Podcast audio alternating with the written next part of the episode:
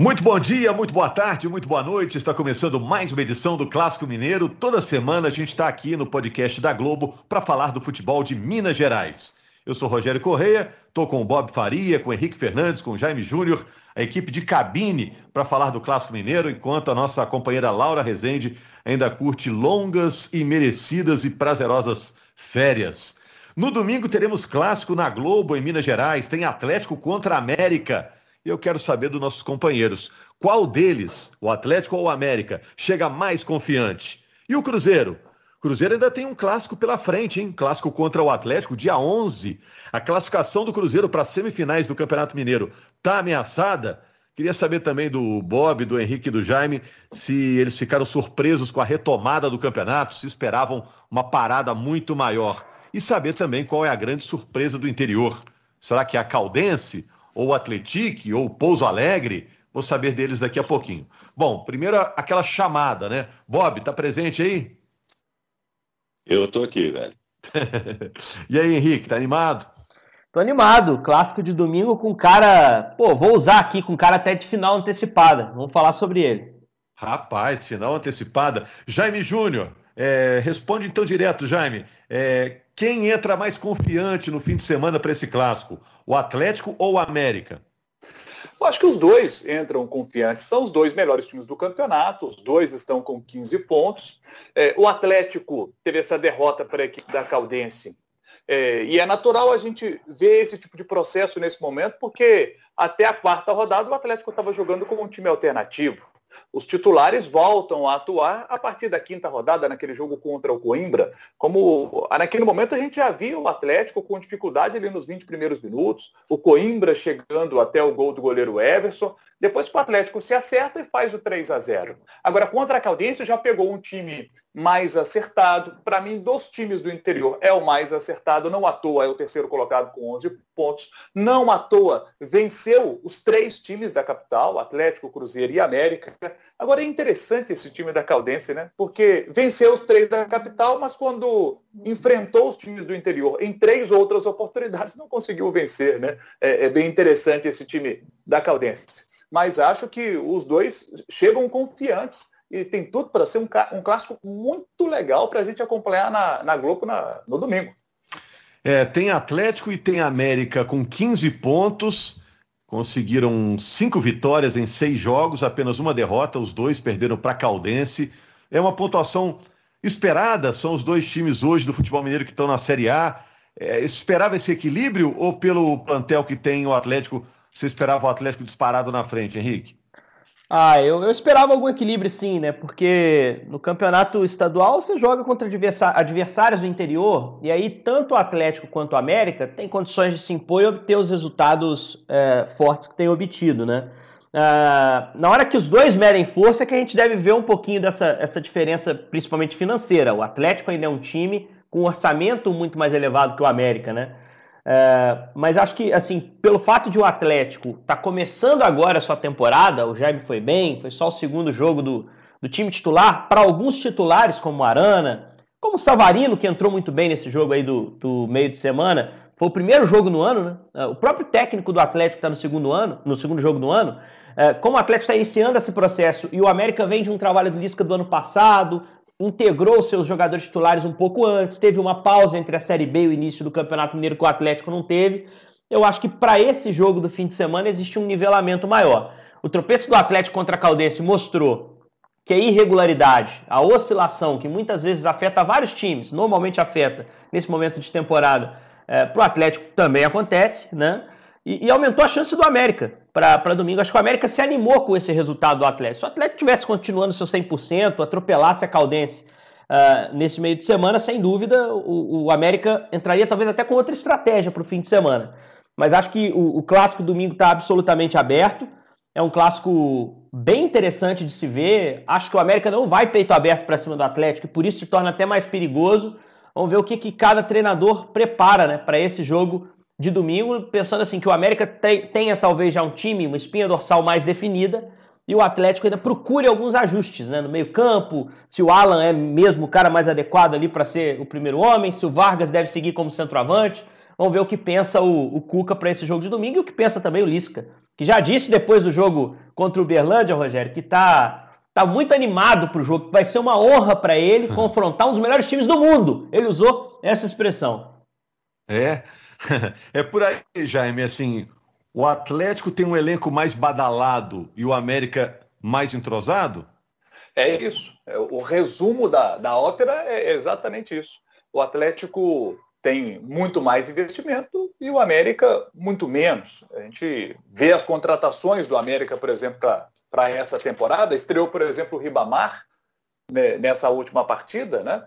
mostrando ali movimentação, mas você vê que ah, ainda falta um, pouco eh, de mais preparo físico para ele, e ele disse isso, que ele precisa muito da força física, é característica dele, né? Teve momentos que ele botou a bola na frente, zagueiro conseguiu chegar primeiro que ele, porque ainda ele não está na plenitude da, da sua forma física, né?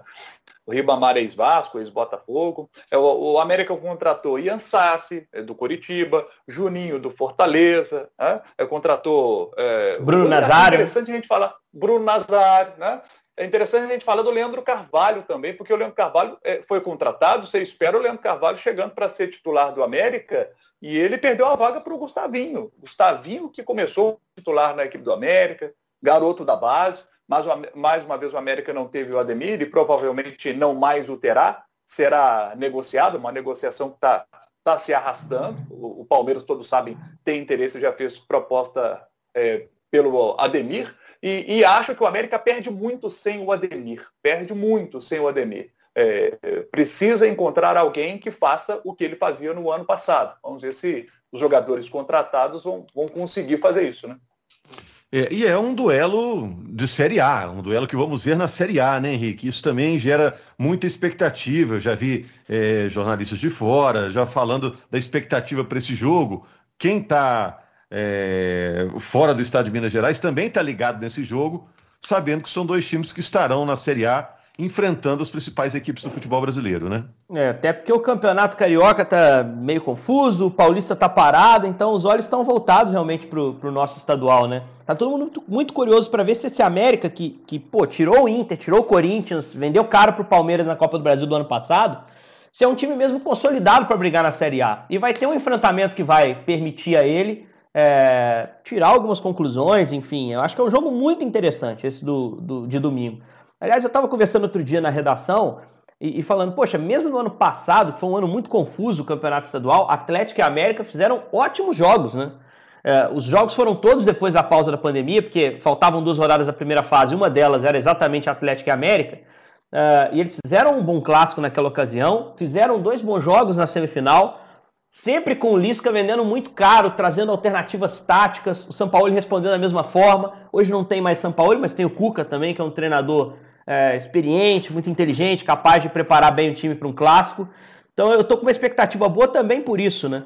Porque o, a amostragem desse time do América, ou de parte desse plantel contra parte desse plantel do Atlético, é de bons jogos, de uma semifinal, uh, de certa forma, equilibrada. Teve um 3 a 0 para o Atlético, mas construído principalmente mais para a reta final do jogo. Né? Então, assim, acho que vai ser um jogo legal também por isso. E por valer a liderança, né? Porque se o Atlético tivesse vencido a Caldense, eu repito, o jogo teria outro peso. O saldo tem uma diferença muito grande. O América dificilmente alcançaria a liderança goleando o Atlético no domingo. Com esse tropeço do Atlético, basta uma vitória simples ao América e, e é possível sonhar, principalmente sem torcida, né? O jogo nivela muito mais. Ô Bob, até por tudo que aconteceu na temporada passada, o América é, encarando o Palmeiras, ganhando do Corinthians, ganhando o Internacional. O América vem mais confiante para enfrentar uma equipe do tamanho do Atlético nessa temporada? É um América mais abusado que fez no ano passado? Ah, eu não diria abusado, mas eu diria um time confiante, sem dúvida alguma. É um, é um time que vem com mais condições, vem mais preparado.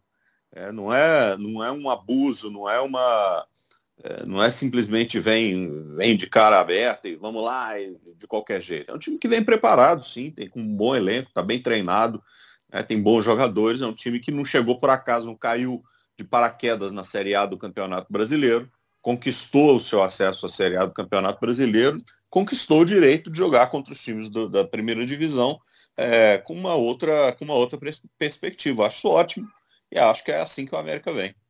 Ô Bob, é, e você já espera um grande jogo, um grande clássico entre Atlético e América?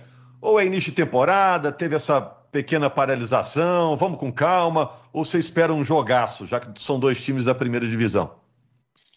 Eu sempre acho que todo jogo vai ser bom, até que ele me prove em contrário. e muitos têm me provado em contrário, inúmeros têm me provado em contrário. Mas eu sempre acho que vai ser bom, sempre acho que tem elementos, né? Que, é, que contribuem para a emoção do jogo. É, mesmo no contexto que a gente está vivendo, mesmo jogo sem torcida, mesmo com todas as preocupações e tudo, acho que tem sempre elementos que são muito interessantes. É, e acho que é um ótimo primeiro teste, é, um primeiro embate de temporada para os dois times. Né? É, claro que eu vejo o Atlético com mais é, talentos individuais, mas que o América tem uma força de conjunto que é muito importante. Eu acho que vai ser um jogo legal. Vamos falar do Cruzeiro? O Cruzeiro também ô, tem um ô, clássico Roger. pela frente, né? É, no dia 11. Você quer completar? Eu só Já. queria colocar três pontos que eu acho importantes aqui sobre o Atlético. Primeiro, com relação a Nátio Fernandes.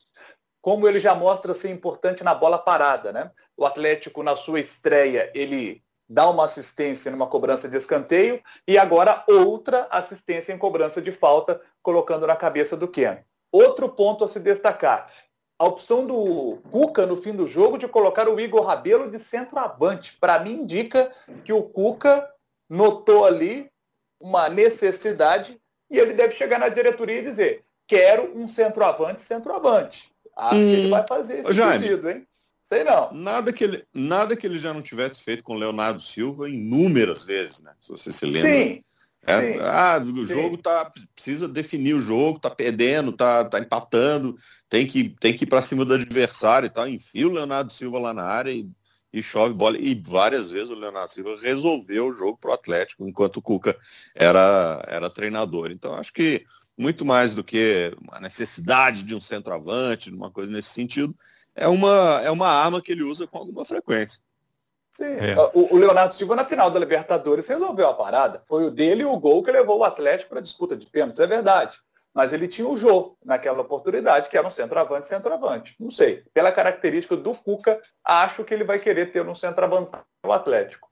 Outra coisa que eu gostaria de colocar aí, para o torcedor também levar para as rodas de bate-papo, é da possibilidade do Grêmio procurar o Atlético para tentar contratar o Everson. O Grêmio dispensou o Vanderlei, Everson pode ser procurado pelo Grêmio. O Grêmio diz, é, procurados né, pelo Globoesporte.com ou pelo GE.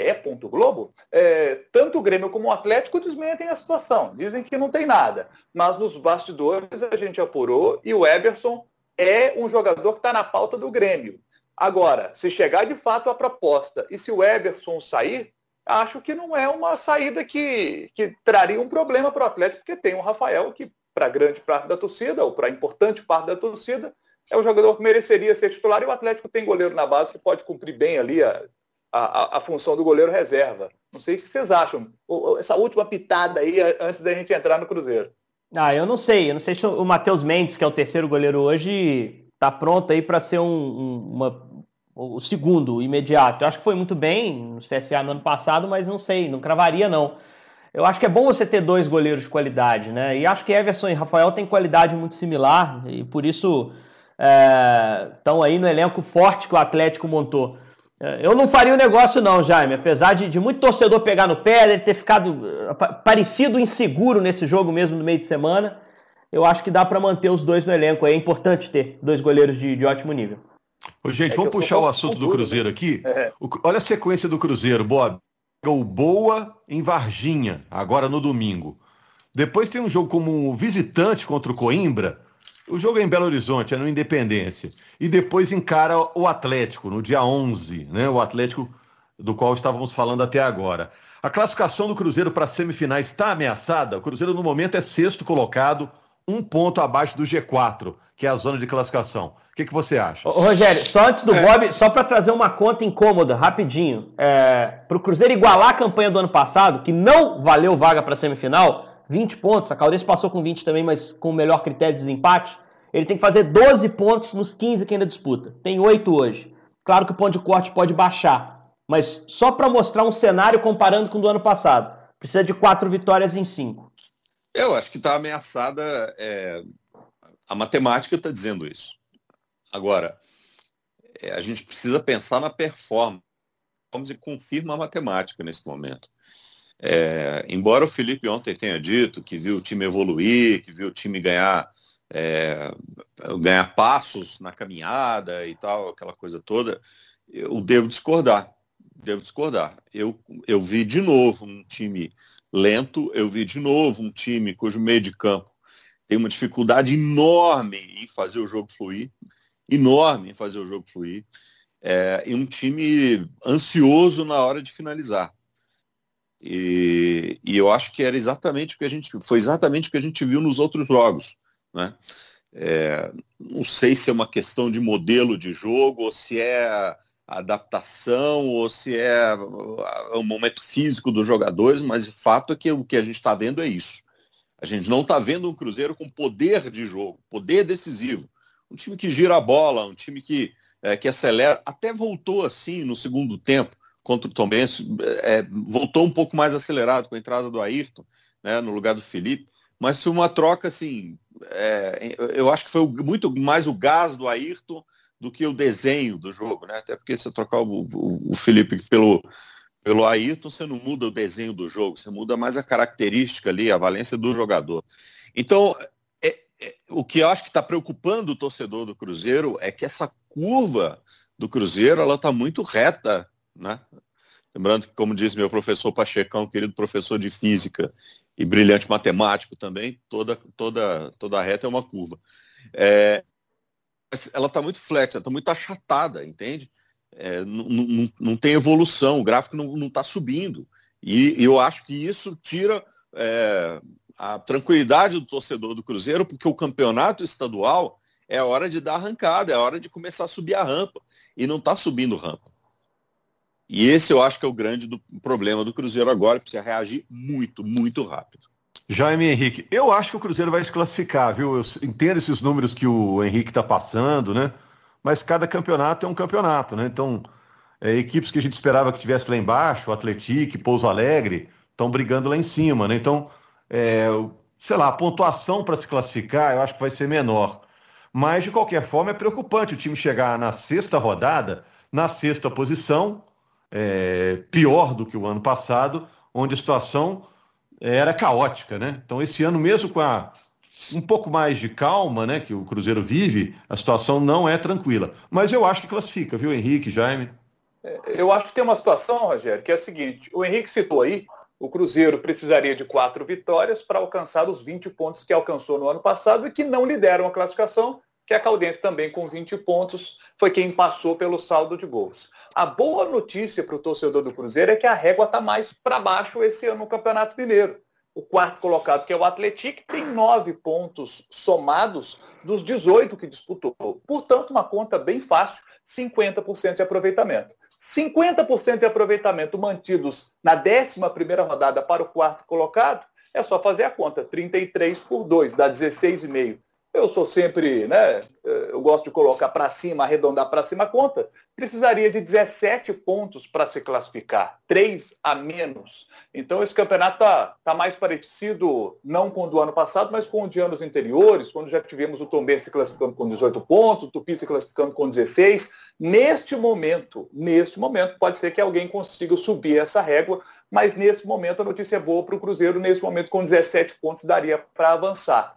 Então o Cruzeiro precisaria de menos pontos nesses cinco jogos que restam. Mas eu acho que, além da matemática, porque torcedor do Cruzeiro vai se lembrar nos nossos podcasts, a gente fez muito essa análise do, do que o Cruzeiro precisaria fazer para poder conseguir o acesso à Série B do Campeonato Brasileiro, e, e a matemática ali mostrou que a pontuação estava certa, né? E, só que o Cruzeiro não conseguiu fazer a sua parte. Eu acho que é isso que preocupa muito o torcedor do Cruzeiro hoje. Ele sabe que o Cruzeiro precisa e o Cruzeiro não consegue andar, como disse o Bob. O Cruzeiro não consegue evoluir. E teve esses 10 dias de paralisação agora e a gente imaginava ver um Cruzeiro mostrando evolução, algo que a gente não viu. Eu também discordo do Felipe Conceição, não vi a evolução que ele viu. E aí o detalhe que você citou no início, Rogério, é que o, o Cruzeiro tem esses jogos agora pela frente, é, se teve 10 dias para se preparar, agora não vai ter porque o jogo contra o Boa já é no domingo pela manhã, depois é o Coimbra no meio da semana, é o clássico contra o Atlético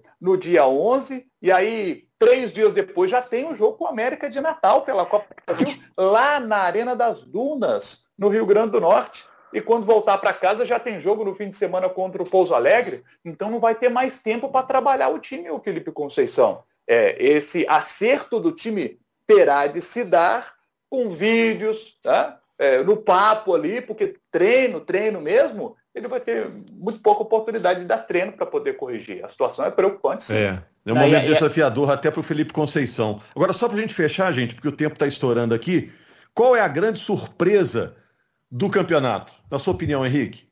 Caldense, não há dúvida disso. Caldense fez história nesse meio de semana, gente. É, bom, sou do interior, Rogério também, Jaime também, mas Matozinhos é, é colado demais em Belo Horizonte para a gente falar sobre isso. Ah, eu, eu ah, comece... não vai me discriminar porque eu nasci na capital. Hein? Não, não, de jeito nenhum. Mas eu vou, vou trazer uma sensação, Bob. Eu, quando uh, comecei a acompanhar futebol, cobri o Tupi lá em Juiz de Fora, né? E, e o Tupi estava na elite. A gente sempre olhava a primeira tabela. Rogério ainda pegou uma época trabalhando em Juiz Fora, que tinha o esporte também, enfim. Uh, a gente pega a tabela olhando o jogo que vai ser em casa contra o time da capital, esperando um empate ali naquele jogo. Já é ótimo. Empate é festa, gente. Você sai do estádio é, vai tomar uma cerveja na rua ali, comentar sobre o jogo e festejar porque conseguiu segurar o time da capital. O que a Caldense fez nesse meio de semana, gente, foi fechar uma trinca de vitórias. E se você aumentar mais a amostragem, vem do ano passado o trabalho do Gripe, né? Batendo nos times da capital. Porque no ano passado ele ganhou do Atlético no Mineirão, ele empatou com o América no Independência, ele perdeu para o Cruzeiro, mas tirou o Cruzeiro, porque o saldo de gols lhe favorecia. Né? Então, assim, é uma caldense histórica nas duas últimas temporadas, esse trabalho muito bem encaixado pelo seu treinador com alguns bons valores individuais, o Amarildo como centroavante perigoso, deu uma assistência ontem para o gol do Verrone, ontem não, na quinta, né? Uh, é, para o gol do Verrone. Uh, o Bruno Oliveira, um bom meio-campista. Caldense quase tirou o Vasco também da Copa do Brasil. Então acho que a grande, a grande novidade do campeonato é a Caldense. Apesar de, de ter que chamar atenção para o que o Jaime falou aqui na abertura, né? Caldense não ganha dos times do interior. A vitória contra o Atlético foi a primeira vitória em casa nessa temporada. Então precisa corrigir isso para ir mais longe mas é notável o fato do, de o time ter conseguido bater os três da capital. Isso é raríssimo de acontecer. A própria Caldense só tinha feito uma vez em 1974, para que se tenha uma ideia. Fecha com o relator aí, Bob. É, eu acho que sim. É, é importante a gente sempre ajustar a lente para que a gente está observando. No caso, a gente está observando o Campeonato Mineiro. E falar de campanha boa da Caldense no Campeonato Mineiro não é exatamente nenhuma novidade. A Caldense sempre participa muito bem de campeonatos estaduais, já foi até campeã. É, mas o fato de ter ganhado os três da capital, eu acho que dá um pontinho a mais aí como destaque desse campeonato. Valeu, obrigado Bob, obrigado Jaime, obrigado Henrique. É, todo mundo ficou surpreso com a retomada do campeonato logo agora, né? Acho que todos aqui esperavam uma paralisação um pouco maior, mas o futebol voltou é, com a permissão das autoridades de saúde e agora no fim de semana já tem jogo e a gente vai acompanhar na semana que vem. Estamos falando mais aqui do futebol mineiro no Clássico Mineiro, seu podcast do futebol de Minas Gerais. Grande abraço, gente. Até semana que vem. Obrigado aí pela audiência.